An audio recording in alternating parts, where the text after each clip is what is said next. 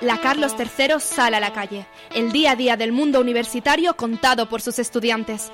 Un espacio para que Getafe conozca y se acerque a su universidad. Presentado por Ariadna Reina y Miguel Vega. Sin Distancia, el programa que se acerca a la actualidad. El programa que se acerca a ti.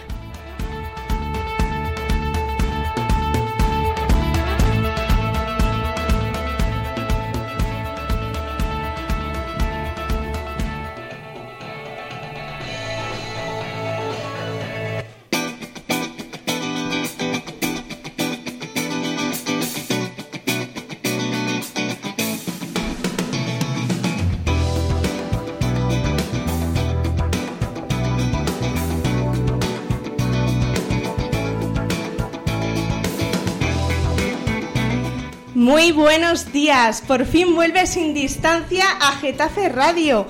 Como podéis escuchar, no soy ni Ariadna Reina ni Miguel Vega, pero en esta nueva temporada tenemos un montón de contenidos nuevos, secciones, colaboradores, nueva web, vamos, un montón de cosas que no te puedes perder aquí en Getafe Radio.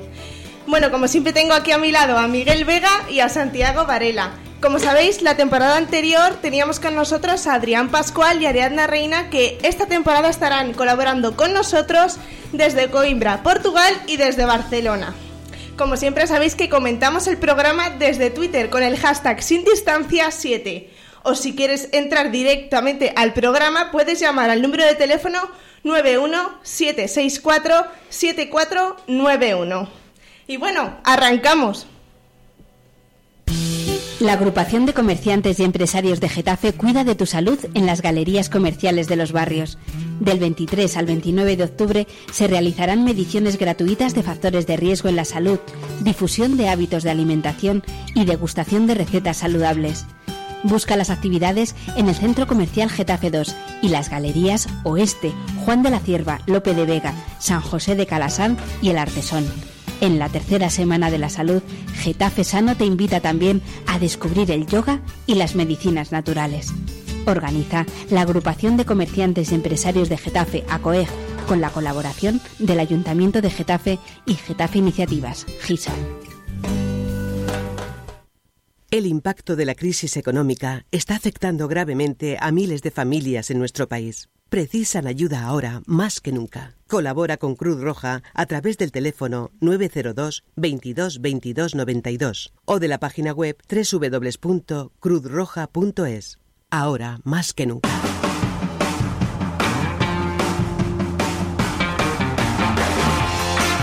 Tus preguntas, reflexiones, dudas, denuncias, información. En Getafe Radio te ofrecemos la posibilidad de que sean oídas. Getafe Radio, la emisora de ámbito local que te trae las noticias de tu ciudad contada por sus protagonistas. De lunes a viernes, las mañanas de Getafe Radio, de 10 a 1. Descarga la aplicación de Getafe Radio en tu móvil y escúchanos. Getafe Radio. ¿Te suena?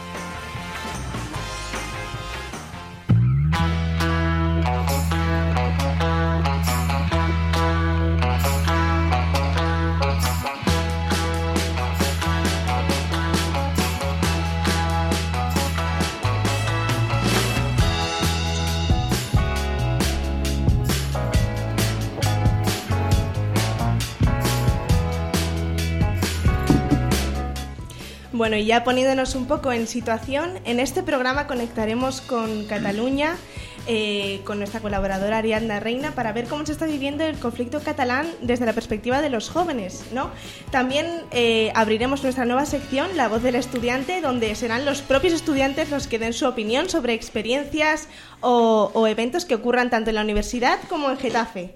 Luego también nos ha parecido interesante conocer cómo está siendo la, espera- la experiencia Erasmus eh, de los estudiantes de la Carlos III y abrimos también nuestra nueva sección de colaboradores con Paula Guerra García que nos trae un apasionante reportaje sobre la industria del doblaje en España. Brillante, sí. Luego, por último, en Diarios de Getafe eh, veremos otra realidad de la Carlos III y también de experiencias que nos pasen a- tanto a nosotros como a otros colaboradores de- del programa. Como sabéis, ya siempre acabamos con los próximos eventos que tendrán lugar en Getafe y en los diferentes campus de la Carlos III. Y si tú también quieres colaborar con Sin Distancia, no tienes que hacer nada más que enviar un email a equiposindistancia.gmail.com o buscarlos en las redes sociales, en Twitter, Instagram, con el nombre Sin Distancia. Y bueno, ya vamos a arrancar con la conexión con Cataluña y con el conflicto catalán.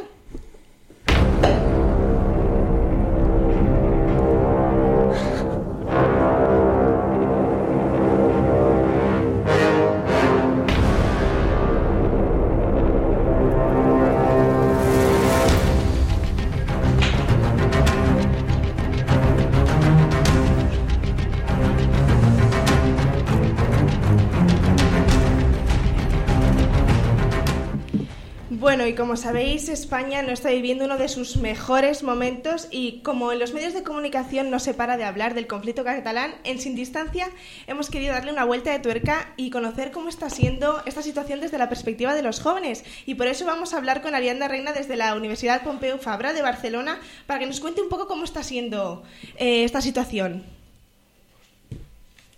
Hola, Arianda. Hola Sandra, ¿qué tal? Hola, muy buenos días, Ari. Mm, bueno, ¿cómo estás? ¿Cómo se está viviendo todo esto desde allí? Pues mira, la verdad hoy, justo hoy que, tenemos el, programa, están, estamos los estudiantes en huelga.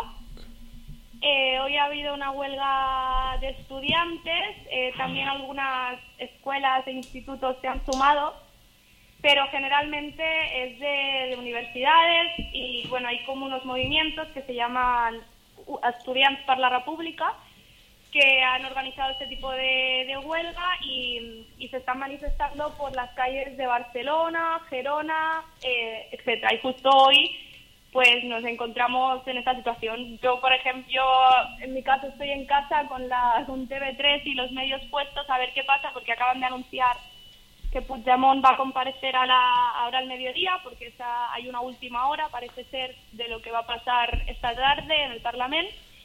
Y nada, eh, yo creo que podemos describir esta situación como incierta, ¿no? La incerteza de, de a ver qué va a pasar. Hola, Ari, eh, te pregunto una cosa. ¿Qué, estáis, qué, es ¿Qué es lo que estáis realmente pidiendo?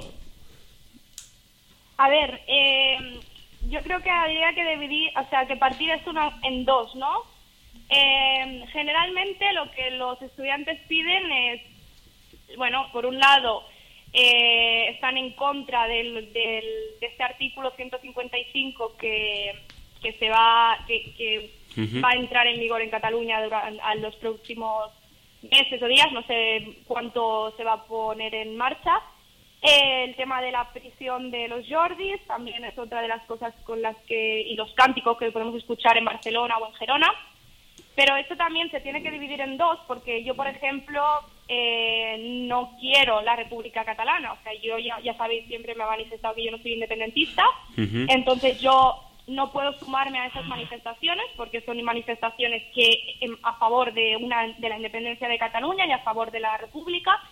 Eh, entonces, claro, yo como estudiante, por un lado, no me puedo sumar, pero por otro lado me sumo a la, a, la crida, ¿no? De hacerle, de, de, de ir en contra, por decir una manera, de que en Cataluña se, se quite esa autonomía, que es lo que va a provocar el 155. Yo no estoy a favor del 155 y por eso hago la huelga. Pero también hago, he hecho la huelga personalmente y eso, y eso también es necesario decirlo, y es que es difícil ir hoy a la universidad. Eh, los estudiantes me consta que iban a dormir en la universidad, no sé si al final han dormido, pero sí que es verdad que las asociaciones estudiantes en la mayoría de, universidades pues han hecho piquetes, han, colocado pancartas con esquiroles, eh, vuestra indiferencia os hace cómplices, eh, las aulas y tal.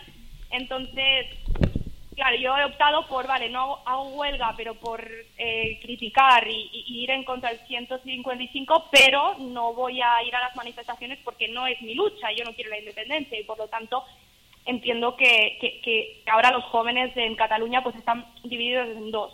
Pero entonces, ¿hay algún tipo de tensión, en, o sea, se nota tensión en la universidad entre las personas que opinan de forma diferente? ¿O realmente son manifestaciones puramente pacíficas en las que cada uno defiende lo suyo?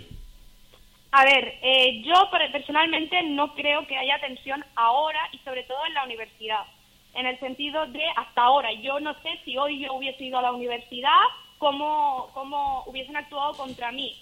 eh, posiblemente hubiese habido, hubiese habido tensión, hubiesen eh, gritado Esquirol y, y, no hubiesen entendido que yo fuese a la universidad, eh, aún habiendo gente en la cárcel o aún habiendo impuesto el 155. Y, Pero sí que es verdad que en la, en la universidad, en el día a día de la universidad, eh, al menos en la universidad, yo creo que en el instituto y en el, y en el colegio esto se, se complica más, pero en la universidad yo creo que hay bastante... Eh, se entiende bastante que hayan distintos, eh, distintas opiniones. Es cierto también que en las clases se trata mucho el tema, que, que la gente puede dar su opinión. Lo que también es cierto es que, obviamente, en un sitio donde sobre todo en la universidad, una mayoría es independentista, no, te, no, ves que haya un, un, apoyo por parte a lo mejor de, los que no son independentistas. Quiero decir que la gente sí se puede ahorrar decir que no lo es. has dicho, una pregunta Ari, eh, has dicho que en, la universidad en la que tú estás hay una mayoría de apoyo independentista. A ver, eh, los estudiantes yo sí que veo que la mayoría son independentistas, pero también son la mayoría que habla. Es decir, hmm. hay una mayoría, no sé si es mayoría o no, no Eso pasa en España, en sí, eso pasa. No, no, no habla, no, no se manifiesta. ¿vale? pero puedes decir... Eh, Ariana, ¿puedes decir que de alguna manera se fuerza a los estudiantes a hacer la huelga por, por miedo en parte a, tener esta tensión o no? ¿Cómo se convocan estas eh, manifestaciones, estas huelgas desde por parte de la universidad? A ver, eh, desde que empezamos, por ejemplo, en la, en la mía, que es la Pompeu Fabra, nosotros empezamos clases el 26, ¿vale? Entonces, de esta semana ya hicimos dos huelgas de estudiantes, que esas huelgas solo se sumó uno de esos días el rectorado. ¿Qué quiere decir?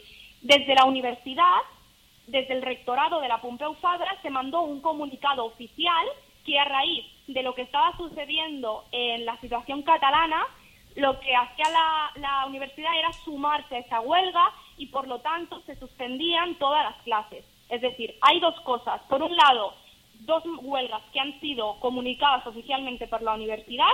Ellos se han el rectorado, el rector ha dicho suspendemos la actividad lectiva, por lo tanto no va a haber clase, es decir, no es obligado, pero sí que es verdad que la gente que no estaba de acuerdo, pues no tenía no tenía forma de ir o no ir porque porque las clases estaban, la universidad estaba cerrada. Esto pasó el, el viernes y el martes, que fue la huelga general en Cataluña, y luego han habido dos otras más huelgas que esas han sido únicamente huelgas convocadas eh, por estudiantes que el rector no se ha sumado, es decir, la universidad ha, hecho clases, pero que eh, únicamente hoy ha habido piquetes en la universidad. Los otros días tú podías ir a la universidad, que no pasaba nada, de hecho, eh, mucha gente fue, o sea, que no pasaba nada. Hoy es el único día que por las webs y por lo que he visto, han llenado han llegado de pancartas las entradas en la, en la, en la universidad. Solo hoy. Los otros días exceptuando en los días que el, rector suspendió la actividad lectiva, podías ir a clase y, no pasaba nada. Lo que pasa es que lo, lo del rector, pues a mí, por ejemplo, no me pareció bien que, que, que, lo suspendieran cuando había gente que no estaba de acuerdo. Claro, y por otra parte también conocemos la iniciativa de Parlem, hablemos, ¿no? que ha, ha convocado un montón de personas el 7 de octubre en los ayuntamientos lejos de ideologías políticas, simplemente para pedir el diálogo. Eh, ¿Tú has visto mucha afluencia de gente tanto en las ciudades como en los pueblos en Cataluña? Yo creo que, los estudiantes y la gente de Cataluña, como tienen su propio movimiento, a este tipo de manifestaciones de Parlem Hablemos, eh, no, se ha visto, no se ha visto tanto ni se ha manifestado tanto que a lo mejor el movimiento independentista, o al menos es así como lo vivimos en Cataluña. Sí que es cierto que fuera de España, por, las, por los medios de comunicación, he visto que había que, se visualizaba más, pero aquí la gente tiene su propio movimiento, es república república, y sí que se pide diálogo, todos, todos pedimos diálogo, pero ese, ese movimiento que al menos a mí me representaba mucho, eh, no, se ha, no se ha visto tanto y los jóvenes no están tan implicados como en el movimiento de Estudiantes para la República. Bueno, también recordamos que el próximo domingo esta misma iniciativa ha convocado de nuevo en todos los ayuntamientos eh, de España una nueva eh, manifestación pacífica de Parlema Hablemos, porque desde Sin Distancia también queremos apelar al diálogo y a que se solucione este conflicto, ¿no? que al final está yendo mal para unos y para otros. Muchísimas gracias, Ariadna, por haber contactado con nosotros. Seguimos eh, colaborando contigo para que nos cuentes cómo se está viviendo este conflicto, como la experiencia del, del Seneca, ¿no? Muchas gracias. Muchas gracias a vosotros. Que vaya bien en el primer programa y el inicio de la temporada. gracias. A ti, Muchas gracias. chicos. Os escucho por aquí.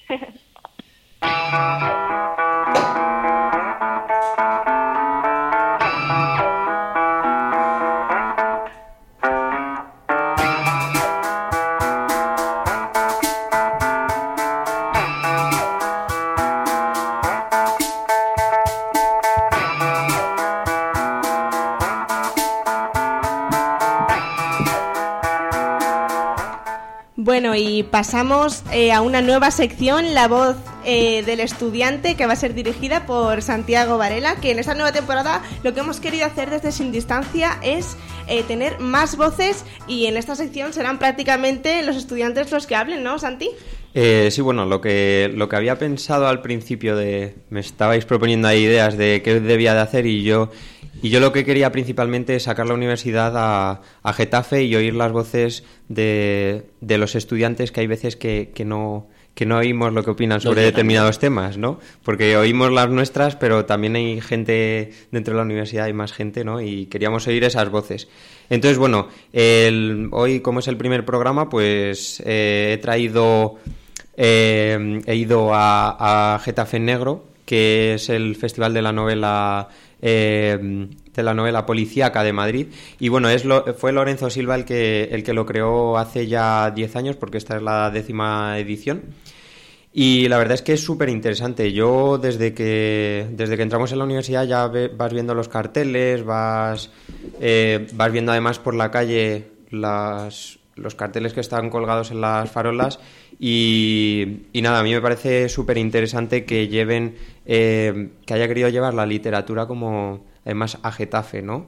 Me, parece, me ha parecido muy interesante. Y sobre todo no solo la literatura, porque creo que el año pasado tú fuiste uno de los ganadores o finalistas de, ah, del concurso de fotografía que hubo de Getafe en Negro, ¿no? Sí, porque, bueno, está muy es lo que iba a contar. Está muy relacionado eh, Getafe Negro con colabora con la universidad, colabora con el ayuntamiento de Getafe, entonces están todos ahí unidos para, para crear conferencias y, y, todo esto. Y también crean concursos, por ejemplo, desde la universidad, que era el año pasado se hizo, creo que el primer concurso de fotografía y también el de relato corto a través de Twitter. Y estuvo muy interesante. El, el premio era eh, un iPod Shuffle que, que, bueno, está valorado en 50 euros. Y, y, bueno, está, está muy bien, la verdad. Yo, yo lo, lo, gané, lo tengo ahí en casa y... y la, promoción de Santi. y bueno, acudiste en especial a la conferencia de crimen climático, ¿no? Sí, fui, fui a la conferencia y estuvo, estuvo muy interesante porque, claro, tú cuando, cuando te hablan de Getafe negro, dices novela policíaca y dices, uy, ¿qué, ¿por qué ponen esta conferencia del crimen climático, no? ¿Qué tendrá que ver? Pero es que o sea, lo, lo, hicieron muy bien porque lo plantearon desde el punto de vista de como si fuera una novela policíaca. O sea, ahora en el reportaje que os voy a poner, ahora os lo digo, que es que hay como varios, está el, el criminal, ¿no? Está la víctima, o sea, está, e, es, muy interesante y aparte eh, había, como ya he dicho en, en el reportaje, había eh, escritores y todo esto. Entonces, o sea, que pues nos, has hecho un reportaje y todo. Sí, sí, sí, os he traído un reportaje. Así que... El pasado 20 de octubre estuvimos en Getafe Negro. Acudimos a una de las conferencias dadas por la Universidad Carlos III.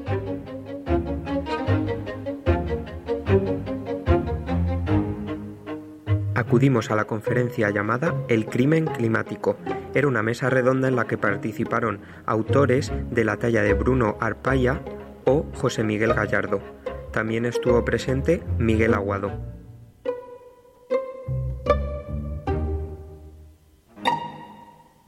Todos ellos generaron un debate muy interesante en torno al cambio climático.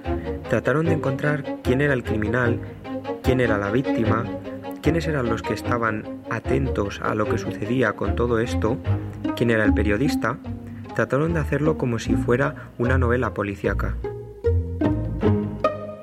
Nosotros quisimos saber qué opinan nuestros compañeros sobre este tema, así que fuimos a la calle a averiguar cuáles son sus respuestas.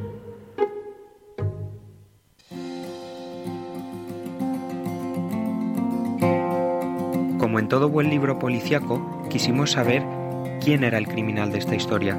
Eh, yo creo que los principales responsables de- del cambio climático y de los problemas que estamos teniendo medioambientales son eh, los dirigentes de los grandes países y, y esa, la gente que maneja el poder que realmente ve el cambio climático como un problema demasiado lejano y que nunca nos va a llegar. Ya hemos visto a Trump haciendo chistes en la tele, por poner un ejemplo, sobre el cambio climático y burlándose de él. Principalmente eh, los gobiernos, porque no llevan a cabo las suficientes medidas a nivel estatal eh, para, por ejemplo, limitar el consumo, o sea, la, emisión de, de dióxido de carbono o, o limitar a las empresas o industrias a la hora de, de- de- de llevar a cabo estas emisiones. O sea, en general yo creo que no- los gobiernos no llevan a cabo las suficientes medidas y luego por otro lado las propias industrias o empresas que en realidad a ellos les da un poco igual el cambio climático y lo único que tienen es un es un objetivo financiero y les da igual llevarse el planeta por medio que ellos lo único que quieren es un beneficio monetario, ¿no?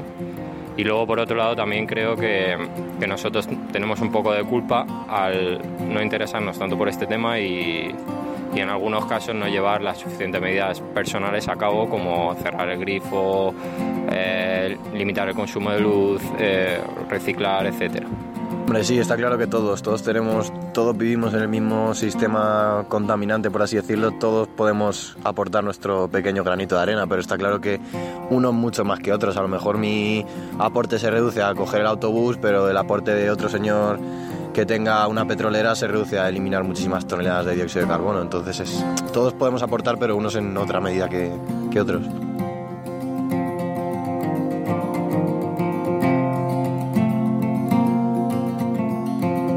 Con motivo de Getafe Negro, les realizamos una pregunta sobre literatura.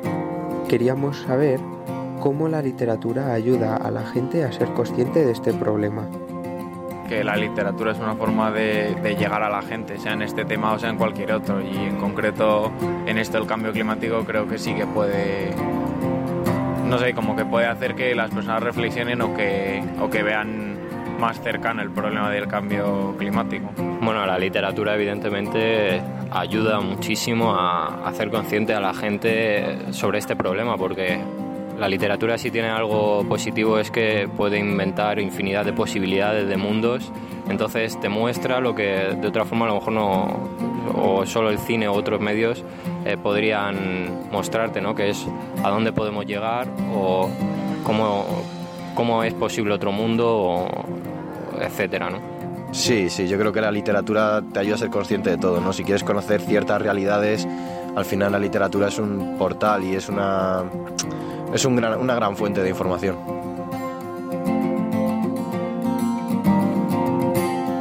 Por último, quisimos saber si este problema tenía alguna solución.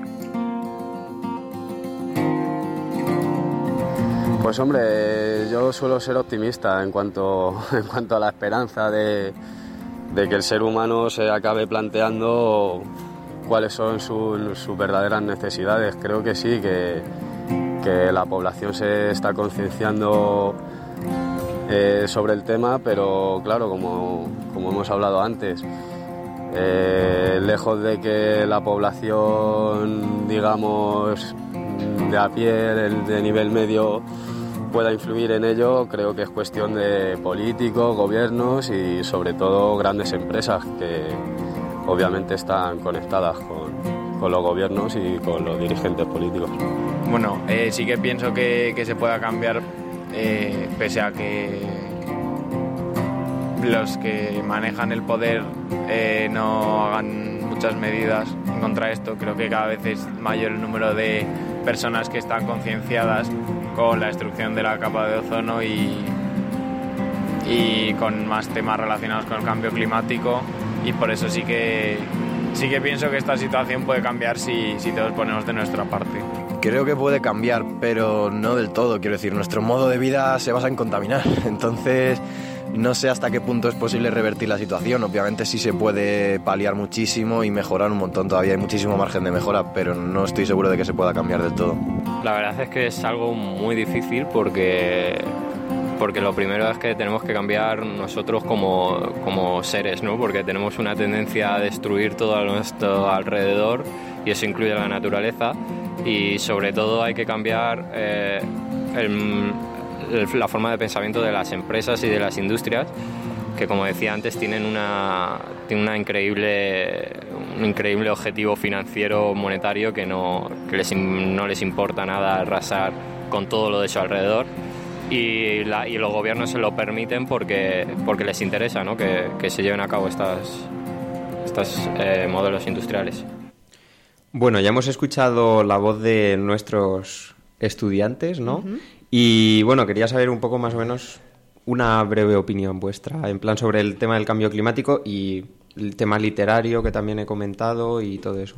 A mí me parece muy interesante que se haga esto y sobre todo que se combine tanto la literatura con estos problemas, porque muchas veces pienso que las personas dicen, ay no, pero si esto no nos va a tocar a nosotros, si es que yo no puedo hacer nada, si, si esto, vamos, va poquito a poco, pero es que todo el mundo puede hacer algo con que se recicle en casa, que no es algo, o sea, muy trabajoso, eh, que se conciencie más a los hijos, sobre todo, que, que son la próxima generación y los que realmente van a sufrir mucho más este tema, porque estamos en, en octubre, casi noviembre, y qué calor hace. Es que esto significa algo y es que lo estamos viendo ya. Eh, bueno, yo sinceramente pienso que la gente que ha hablado, eh, creo que ha hablado muy bien. Creo que realmente eh, ha aparcado un poco todo lo que había que decir al respecto. Y yo celebro realmente que hayan eventos como Getafe Negro que realmente han cubierto un espectro muy grande de temas a los que hablar, como violencia de género, etcétera. Y creo que lo del cambio climático está muy bien y creo que además es una cosa que en la que tenemos que concienciarnos ahora mismo. Además que estamos viendo sucesos también trágicos, como ha habido uno que ha comentado lo de Galicia, por ejemplo, y eso está muy bien porque al final eh, son cosas que afectan mucho a, bueno, ya no solo al, al- al cambio climático, sino al medio ambiente. Bueno, pues nos quedamos con las opiniones ¿no? de todos nuestros compañeros y el próximo día os voy a traer seguro que otra sección muy interesante con otro nuevo reportaje. Estamos seguros y nos encanta tener en Sin Distancia la voz de todos los estudiantes de la Carlos III. Y bueno, pasamos al siguiente tema.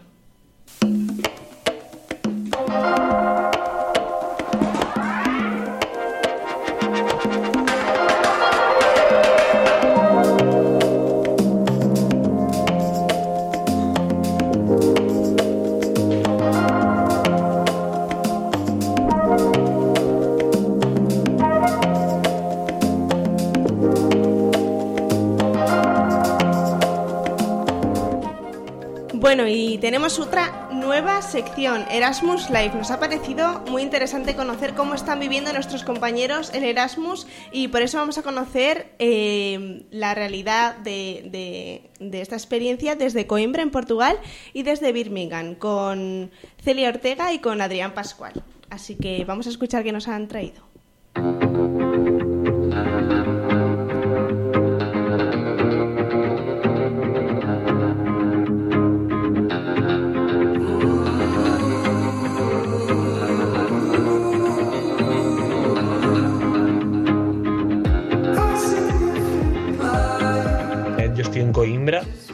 Como la ciudad universitaria de Portugal, digamos que es el Salamanca de allí. Está en el centro de Portugal, prácticamente si tiras la perpendicular está igual que Madrid, eh, aunque el clima es un poquito mejor.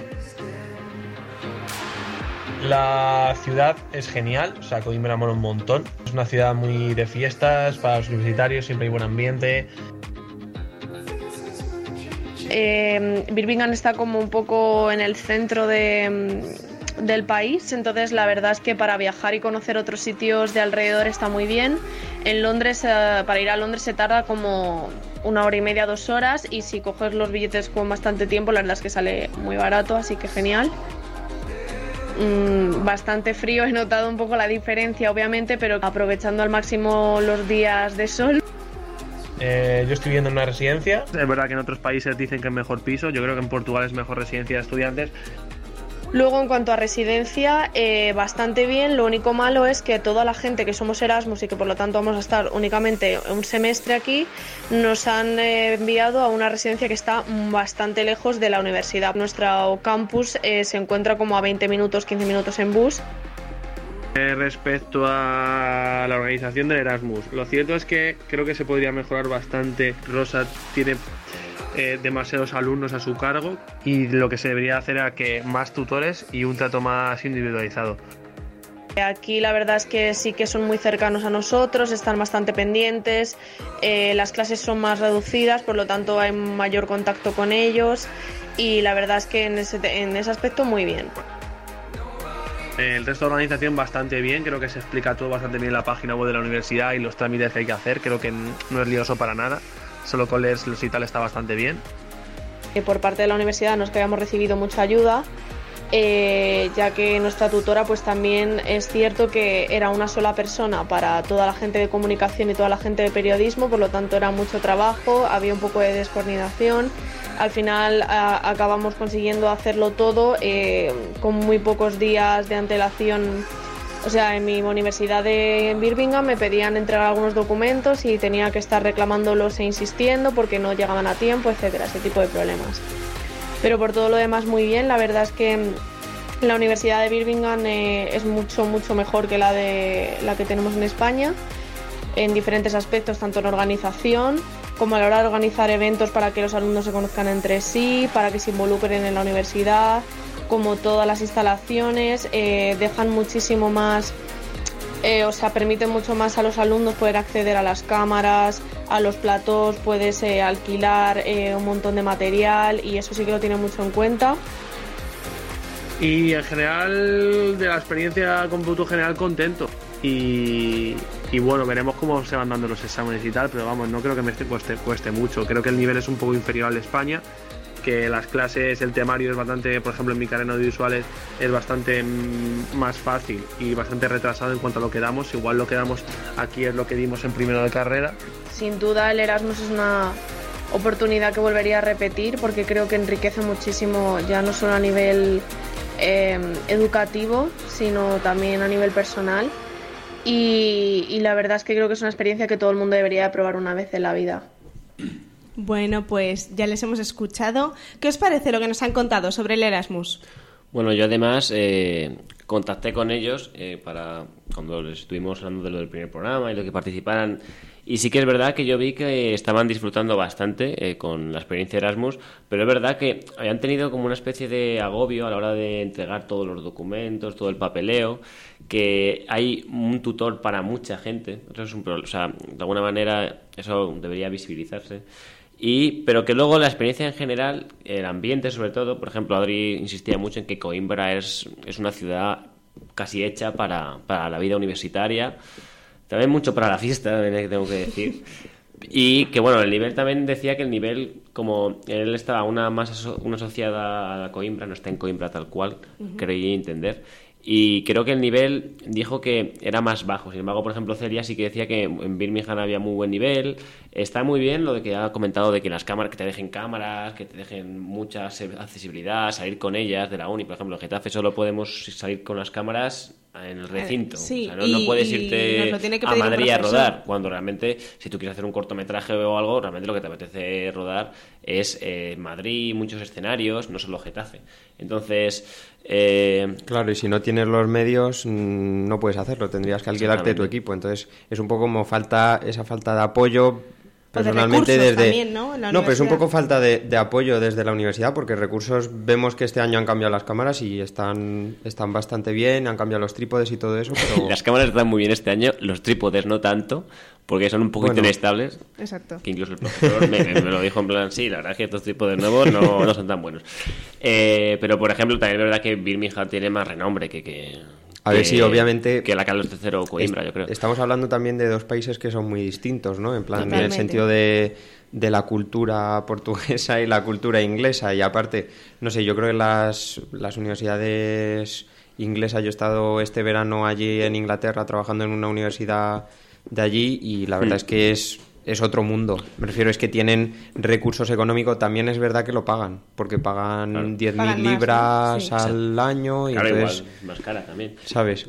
Pero me parece importante que un alumno que quiere acceder al Erasmus, que por cierto que creo que va a ser en... Sí, ahora en no- ser noviembre, ahora en sí. noviembre, Sí. me parece importante que vea las ventajas y desventajas. La experiencia es brutal, etcétera, pero bueno, también tienes que plantearte que son asignaturas adaptadas a veces por los pelos y que bueno, que en función de a dónde vayas, pues tienes unas condiciones y otras y por lo tanto está muy bien informarse. Que por cierto, eh, eh, si envían un correo al, el- a equiposindistancia.gmail.com pueden hacernos las preguntas de Erasmus que quieran y nosotros les ponemos en contacto con, un- con gente que ha estado en tal país, etcétera. O sea que en ese Exactamente.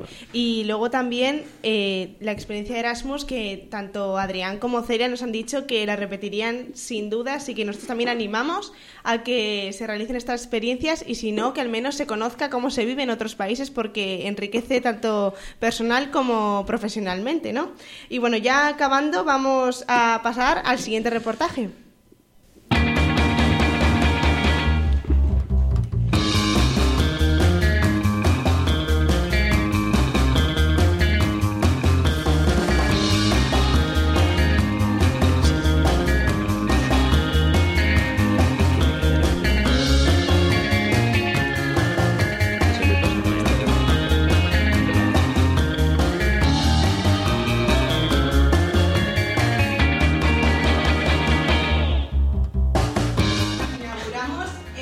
La sección de colaboradores. Habéis sido muchos los que nos habéis enviado vuestras peticiones o solicitudes de información, por lo que estamos encantados de, de que esta iniciativa se esté moviendo por la universidad. Y nuestra primera colaboradora va a ser Paula Guerra García, que hoy no puede estar con nosotros, pero nos ha preparado un reportaje eh, sobre la industria del doblaje en España, porque como ya sabéis, se han iniciado los nuevos cursos y talleres de la Carlos III en los que se puede encontrar tanto doblaje como el club de cine, de fotografía, hay un montón de cursos que podéis encontrar en la web de la Carlos III y bueno, a raíz de que se ha hecho la fiesta del cine en los días 16 y, ah, y 18 de, mm, de octubre, que ha contado con 100.000 espectadores más que la anterior que la anterior vez que se hizo, luego también el Spoiler Fest que ha organizado Movistar esta vez en el Palacio de la Prensa y en la Fundación Telefónica, pues hemos querido pues hablar un poco de, de películas, ¿no? De cine y, y de doblaje que pocas veces se visibiliza este tema, ¿no?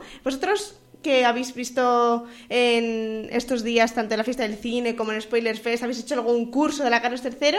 Contadme. A ver, yo personalmente he hecho curso de fotografía de iniciación y la verdad es que el profesor pues lo explicó muy bien y, y yo personalmente he aprendido más que en alguna clase de fotografía que tenemos en la universidad. O sea que a mí me vino perfectamente y, y te, lo, te, lo, explica muy bien, trato la verdad es que bastante personal. A mí me gustó mucho, también lo hice con otro compañero de clase y muy bien. Y luego quería comentar eh, por último eh, lo de la fiesta del cine, que yo, yo siempre que es la fiesta del cine pues soy adicto al cine y voy eh, a ver todas las películas que puedo. Entonces esta mm. vez he ido a ver cuatro y yo personalmente he visto las salas un poco más vacías. Sí. No sé por qué, pero, pero bueno, y lo del doblaje que ahora vamos a ver eso, pues sí. no sé, cada vez yo creo que las vemos más en original. De hecho, el otro día cuando estuvimos en la clase de producción audiovisual, el profesor comentó, bueno, comentó en su opinión de que en la fiesta del cine no funciona todo lo que gustaría. Yo en cuanto a los cursos no he hecho ninguno aún, sí que me han hablado muy bien del de doblaje, me han hablado bien. Y en cuanto a lo del festival este de cine, de Movistar, etcétera, de series, etcétera, pues no fui porque no estuve aquí, estuve en Málaga. O sea que... Bueno, pues Paula Guerra, que, que, es estudiante de tercero de periodismo aquí en la Carlos III, ha preparado un reportaje eh, precisamente sobre este tema del doblaje, entrevistando al profesor del curso que se imparte en la universidad, Eduardo Gutiérrez. Vamos a ver qué le ha contado. ¿Te suenan estas películas? ¡Corre, Forrest, corre! Houston, tenemos un problema. Presiento que este es el comienzo de una hermosa amistad. Son frases famosas del cine, pero ¿alguna vez te has planteado quién hay realmente detrás de estas voces? Seguramente, al oír las voces, has pensado en las escenas y el actor que las interpreta. La mayoría juzga su interpretación en los gestos, las expresiones de la cara o la manera de moverse en escena, pero ninguno piensa que están observando a dos actores a la vez. Sí, la voz en interpretación es una parte vital para acabar de creerte la película, y esto, los actores de doblaje lo saben bien. El doblaje comenzó en España en 1933 y la primera película que se tradujo fue Entre la espada y la pared. Hablamos con el experto Eduardo Gutiérrez. Él lleva en este mundillo desde el año 87 y no solo es actor, también adapta y dirige doblajes. Toma, ya está. Bien, Brian, prepárate para sentir. ¿Te suena su voz? Efectivamente, uno de sus personajes más conocidos es Stewie de Padre de Familia, pero no solo ese. Llevo como 300 películas dirigidas, habré actuado como en 600 y series pues también unas 50 series o así. Y entre ellas, la saga de Harry Potter. Yo al principio pensaba que estas películas lo que te daban visibilidad y como que ya eras más por dirigir estas películas. No, el tiempo me ha demostrado que no eres más. Mm, son películas tan mediáticas que llaman tanto la atención, que son taquillazos, que todo el mundo está muy pendiente de esas películas y te vigilan, te tienen muy controlado. Lo que quiere la distribuidora que hagas. Normalmente tenemos lo que llaman carta creativa, que es donde vienen todas las instrucciones de cómo hay que doblar la película. Desde cómo tienen que ser cada uno de los personajes hasta qué se quiere conseguir de la película incluso a veces nos viene hasta qué micrófonos se tienen que utilizar. Le acabarás sacando un ojo a alguien. Además, lo estás diciendo mal. Es leviosa, no leviosa. ¿Y qué es en realidad el doblaje? Considerar que es una profesión útil y difícil. Es interpretar.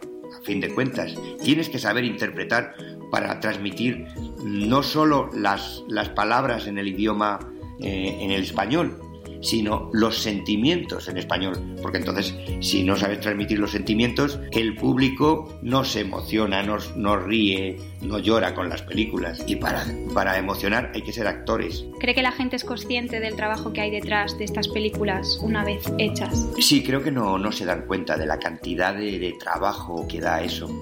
A veces se han intentado prohibir, se ha intentado prohibir el doblaje pero claro, no se ha llegado a nada por la cantidad de, profesionales que hay alrededor, cantidad de industria que hay trabajando de ello. Podríamos decir 40.000 personas, directa o indirectamente, que viven de, de ello. Desgraciadamente, no es una profesión que actualmente está valorada como debería, y los actores de doblaje deben trabajar en varias películas y series a la vez si quieren vivir de ello. Pagado estaba bien pagado, ya no. Yo puedo decir que desde hace 20 años seguimos cobrando lo mismo que se cobraba hace 20 años, pero lo mismo, la misma cantidad. Y hace 20 años con 6.000 euros eh, te comprabas un buen coche, ahora no. La gente dice que la versión original es la mejor. Pero ¿y quién no puede ver la versión original? Bueno, a mí este reportaje cuando lo escuché me gustó mucho y porque creo que también eh, se le da poco valor al doblaje, porque la versión original, de verdad que ver una película versión original tiene mucho valor, en plan en el sentido de que mola la película, es decir, ves cómo es el actor, pero también creo que, de verdad que hay gente que eh, no, no que le vendría mejor escuchar el doblaje y creo que eso es un tema que se ha polemizado mucho y que creo que hay que valorarlo también. Sí, bueno, y también darle un poco de visibilidad, ¿no? Que estas personas también trabajan y existen y desde Sin Distancia nosotros apoyamos tanto al, profesor como a todos aquellos que dedican su vida a este tema. Recordamos que si queréis colaborar con nosotros, nos mandáis un email a equiposindistancia.gmail.com y estaremos encantados de recibir todas vuestras propuestas. Y bueno, pasamos ya a casi el final del programa, nuestra nueva sección.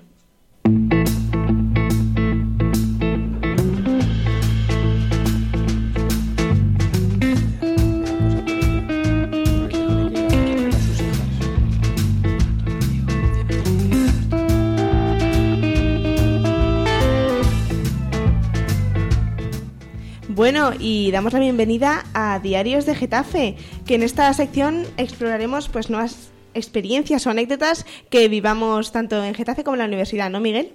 Sí, eh, de hecho la idea de esta, de, este, de esta sección era de alguna manera eh, recoger anécdotas que pasen por la universidad o Getafe y en este caso la verdad es que no traigo buenas noticias. No traigo buenas noticias porque no sé si sabéis que en la universidad están haciendo eh, conferencias sobre derechos humanos. En el caso yo fui a una de eh, deporte inclusivo y discapacidad. Y vino a la conferencia eh, Javier Pérez Tejero. Os lo presento. Doctor en Ciencias de Actividad Física y del Deporte. Máster Europeo en Actividades Físicas Adaptadas. Profesor titular de Universidad Politécnica de Madrid. Participante en el proyecto Madrid sin Barreras, Discapacidad e Inclusión Social y también colaboraba con Sanitas. la conferencia realmente estuvo realmente interesante. Eh, me introdu- introdujo un concepto que me gustó mucho, que era el de inclusión, ¿vale? Es decir, su deporte, él afirmaba que su deporte era el deporte de silla de ruedas y que a él también le entretenía, le entretenía mucho eh, jugar en silla de ruedas, pero la federación ya ha admitido el que haya un eh, haya el baloncesto en silla de ruedas, pero no permite, por ejemplo, eh, inscribirse a la gente que no tiene esa discapacidad, pero que sí que le gustaría. Ajá. Y a mí me parece muy buena idea la inclusión, porque realmente, eh, en vez de, de unos por un lado y otros por otro, realmente nos pone todos en común, porque al final, o sea, a todos nos gusta divertirnos entre todos. Pues eh, también intenté darle una vuelta en el ámbito jurídico, pero ¿qué pasó? Que bueno, os cuento, yo llego 10 minutos antes, siempre me gusta, me siento en las últimas filas, porque tampoco me gusta ser el centro de atención y ponerme adelante. Y nunca me he sentido tan incómodo estando en la última fila, porque realmente no había nadie delante, nadie. Bueno, realmente sí hubo una chica en silla de ruedas eh, y luego también hubieron cuatro profesores que se notaba que por la forma de hablar entre ellos eran colegas de todo de he organizado esto, ven, etcétera. Entonces, realmente no sé qué es lo que pasó, porque porque me pareció muy triste que una conferencia tan interesante con un señor que sabe tanto y tiene tanta experiencia haya tan poca gente, pero o la difusión fue mala por parte de la universidad y si no yo aquí quiero hacer un llamamiento a los eh, alumnos del campus de Ciencias Jurídicas y Políticas. Chicos, estáis en la universidad, hay que moverse. hay que moverse porque realmente conoces, eh, aprendes mucho sobre tu campo y luego también ganas contactos y ganas también contacto social con gente que ya tiene una experiencia, etcétera. Y ya por último, para terminar, porque que estamos un poco y mal de Un poco justos Estamos de un poco tiempo, justos. sí. Pues para terminar, quiero decir que en Getafe, aquí en el club eh, de Getafe Baloncesto, no me lo han puesto fácil que descubrirlo, pero ahí eh, en el pabellón Juan de la Cierva, los lunes, martes y jueves entrenan un equipo de silla de ruedas, por si alguno que estéis en Getafe os interesa. Ahora sí que le digo al club que haga un poco de promoción, que, que me ha costado, o sea, tenemos que ponerte en equipos, en, en la última pestaña, calendario de entrenamientos, vamos, que nadie, nadie se Está da un poco cuenta, escondido, ¿no? salvo que lo busques a conciencia, porque yo ya sabía, me lo dijo Javier Pérez Tejero, eh, que lo había, si no, no lo encontrabas. O sea, que no vale con hacer estos eventos, sino que hay que promocionarlos, difundirlos y que los alumnos vayan, tanto de los campos de sociales como de otros campus, ¿no? Un poco más de, de promoción, porque no basta solo con hacerlo, ya nos desentendemos del tema. Así que si os involucráis más, el próximo de anécdotas de diarios de Getafe será más divertido. Vale.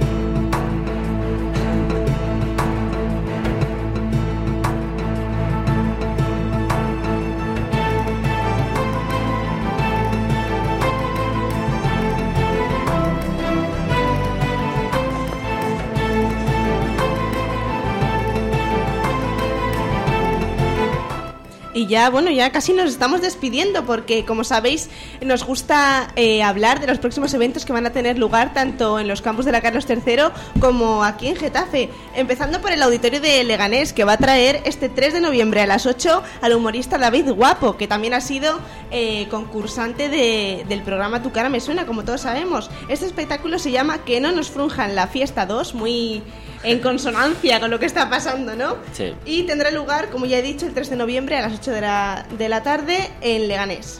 Luego también eh, se va a hacer la Semana de la Ciencia en la Carlos III y van a organizar un montón de conferencias, como por ejemplo la de la vida en digital, el 7 de noviembre eh, a las 7 y media. Aún no se ha confirmado el espacio en el que se va a realizar, pero estaremos atentos y os lo haremos saber por nuestras redes sociales.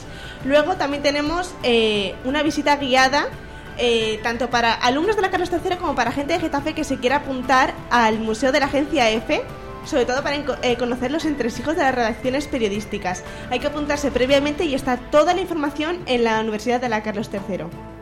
Y luego, por último, en Getafe, en el Teatro Federico García Lorca, eh, se, va a tener lugar el espectáculo Mi lucha de la actriz Antonia San Juan, que es también conocida como Estela Reynolds en La que se avecina.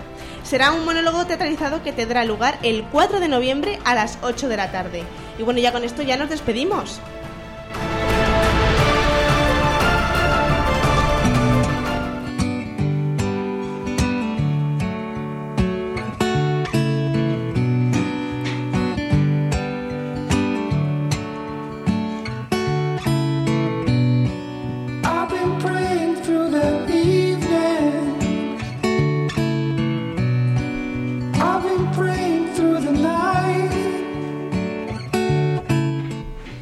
Ya solamente quiero dar las gracias a Santi y a Miguel por estar aquí con nosotros y sobre todo decir una vez más que si quieres colaborar con nosotros, uniros a Sin Distancia, eh, buscarnos en las redes sociales por el nombre Sin Distancia y por nuestro correo electrónico equiposindistancia.gmail.com. No sé si chicos si queréis decir algunas palabras. Nada, muchas gracias y estoy muy contento de estar en una nueva temporada aquí en Sin Distancia. Exactamente, un placer volver aquí. Como siempre ya sabéis que damos nuestro agradecimiento a Getafe Radio por dejarnos tener este espacio a los estudiantes y bueno, volvemos el último jueves de cada mes a las 12 aquí en Getafe Radio.